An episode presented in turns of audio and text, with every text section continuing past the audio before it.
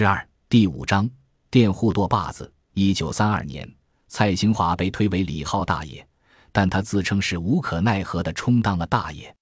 这个回忆录中并没有讲述他早期的活动，究竟何德何能而被推举，并不清楚。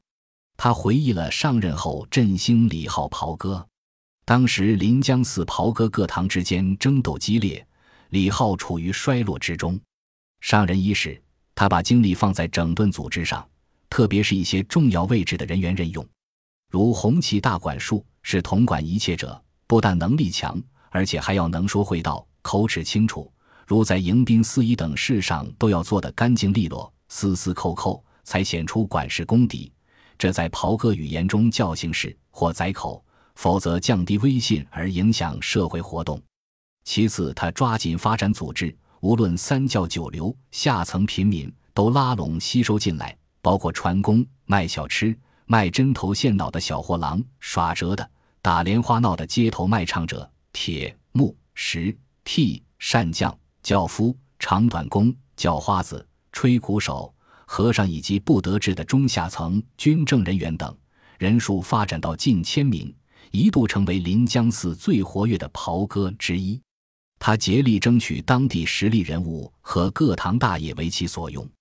按照他的说法，任浩大爷洪锡林是国民党右派的忠实走狗，以为有后台撑腰就可为非作歹。但是，只要察觉他们有意识地对我个别兄弟进行人身侵犯时，就一声令出，迅速聚集数十甚至数百兄弟向对方复仇。特别是那些船帮兄弟，个个拿着桨和脚棒，凶神恶煞地冲到肇事处，把对方吓得三魂不知二魂。即使任浩大爷在场，也无可奈何。他宣称，若是本堂兄弟无故抢了附近百姓东西，打伤了人。他亲自登门赔礼，如数送还或赔偿财物。他说，至今临江群众中仍流传着有着定子袍哥复仇的译闻，但没有说明是怎样的译闻。这里作者暗示李浩袍哥是任浩的对头，而任浩则是国民党的忠实走狗，于是和这样的袍哥做斗争就有了正当性。在这份口述回忆中，蔡特别强调了他对进步人士的支持和帮助。这里所谓的进步人士，他并没有说明身份，应该指的就是共产党。后来他提到因私放共匪被软禁一个月，证明了这一点。他列举了支持和帮助的几个方面，首先是支持进步人士加入袍哥，显然就是让共产党人加入袍哥。南山游击队领导人等都是袍哥成员，与蔡成为好朋友。蔡的弟弟蔡兴福、儿子蔡成岳相继加入了共产党。在游击队领导的教育和帮助下，在一九四五年的乡镇长的竞选中，有袍哥身份的蔡兴福当选为临江书院小学校长兼副镇长，既提高了本堂的社会地位，又为进步人士活动提供了条件。他还为进步人士提供联络手段。袍哥历来以投片、拜码头为联络方式。投片有两种，一种直接投片。上面写明办什么事，另一种间接投片，用白矾写字，以清水浸泡就显出，看后毁掉。李浩堂使用的是第一种，把投片联络提供给进步人士使用，使他们能够利用袍哥的力量得到保护，因为持投片者就被视为自己人了。他还利用江湖朋友保护进步人士。蔡列举了若干结交的进步人士。还讲述了一个他始终记忆犹新的故事。一九四八年四月十三日清晨，国民党特务、县中队人马、便衣、镇长等气势汹汹的来他家抓人。蔡见情况不妙，便一边款待这帮不速之客，一面派人往书院小学通知进步人士迅速转移。另外一次，几百国民党反动军在南山游击队驻地搜捕后，又包围了整个临江寺。抓捕了他的进步朋友，而蔡也因为私放共匪而被软禁一月有余。这些被抓的朋友大都被送进重庆渣滓洞，英勇殉难，这成为他的终身遗憾。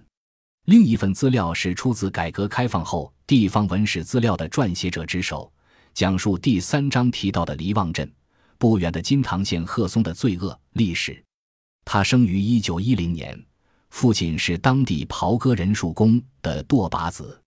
贺松共有弟兄九人，他是老大，深受其父宠爱。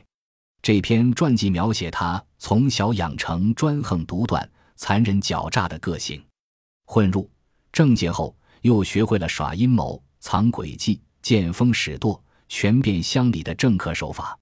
他从青年时代开始在地方混迹，历任联保主任、乡长、县参议员、区队副、金堂县青年党主席、竹高地区袍哥九山联合总社社长。期间干了大量的危害桑梓、欺压百姓的罪恶勾当，这个资料也透露出他并非天生就是一个坏胚子。他也曾在小学和中学任教，算是地方的一个小知识分子。初踏社会，羽毛尚未丰满之时，他遇事总是小心翼翼，对上司、对同事都较有礼数，对教学工作也颇认真。地方上对他的印象不错。一九三八年冬，通过父亲打点关系，他被委任为竹高乡联保主任。这个所谓联保主任，相当于后来的乡长，在地方上算是一个大人物了。贺大全在手之后，专横独断的作风便显示出来，处处刚愎自用，事事非己莫属，对前任人员概不留用，又因喜贪污之风，伏派各种款项。上任未到一年，劣迹便昭然若揭。动辄骂人打人，辱及乡里，而且下属公心倒是不发，一拖再拖，有的竟一文不给，这样引起了公愤。葛保保长和有关人员暗中活动，联名道贺，将贺之劣迹据文呈控县府。一九三九年冬，县长撤去贺松联保主任职务。一九四零年初，中心小学校长杨秀时任乡长兼中心小学校长。贺松对杨极为不满，认为自己倒台与杨想当乡长和暗中活动有关，因而计划施行报复。某日，杨在回家路上被贺纠集土匪十余人截住去路，但杨得以脱逃，幸免于难。后杨自知再干下去绝无好结果，辞去乡长、校长本兼各职。杨辞职后，贺松认为竹高地区已是自己的天下，乡长一职非己莫属。但到一九四一年初，县长委雷列为竹高乡长，贺盛怒之下，会同亲戚谋求逼雷下台之策。当时土匪猖獗，甚至白天也拦路抢人，夜晚洗劫，街上店铺时开时关，民众苦于匪患，常到乡公所告状，邀乡长设法除匪。贺松认为这种形势正是逼雷下台的机会。便唆使亲信在竹高附近大肆进行抢劫，搞得人人心惊，户户自危，雷无法稳定局势。年底只好辞去乡长职务。一九四二年初，贺松如愿以偿，当上了竹高乡长。他上台后，大摆酒席，宴请当地士绅名流、袍哥大爷以及下属亲信，皆以笼络人心，壮大声威。贺松网罗亲信，利用袍哥。青年党等封建反动势力培植个人力量，以盘踞竹高、称霸一方的罪恶活动。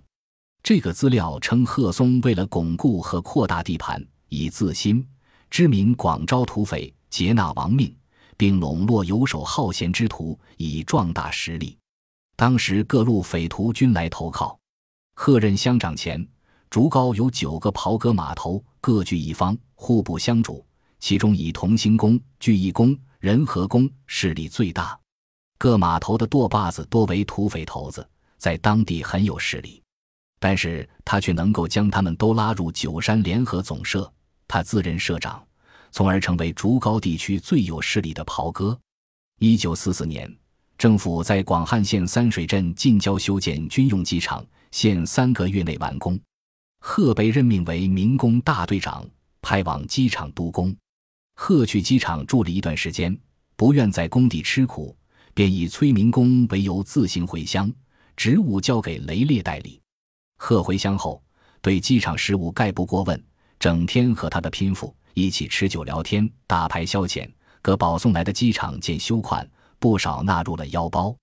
由于上下克扣，机场上的民工吃住条件不好，不少人开了小差，使工程进度大受影响。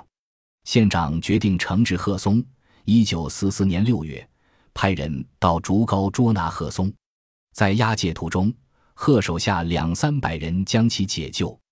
贺随后逃往雅安，投靠军队里的朋友，逍遥法外，贩运鸦片，过花天酒地生活去了。后来，贺松托人说情，此案也就不了了之。贺也回到竹高，贺的走卒掌握了全区武装力量。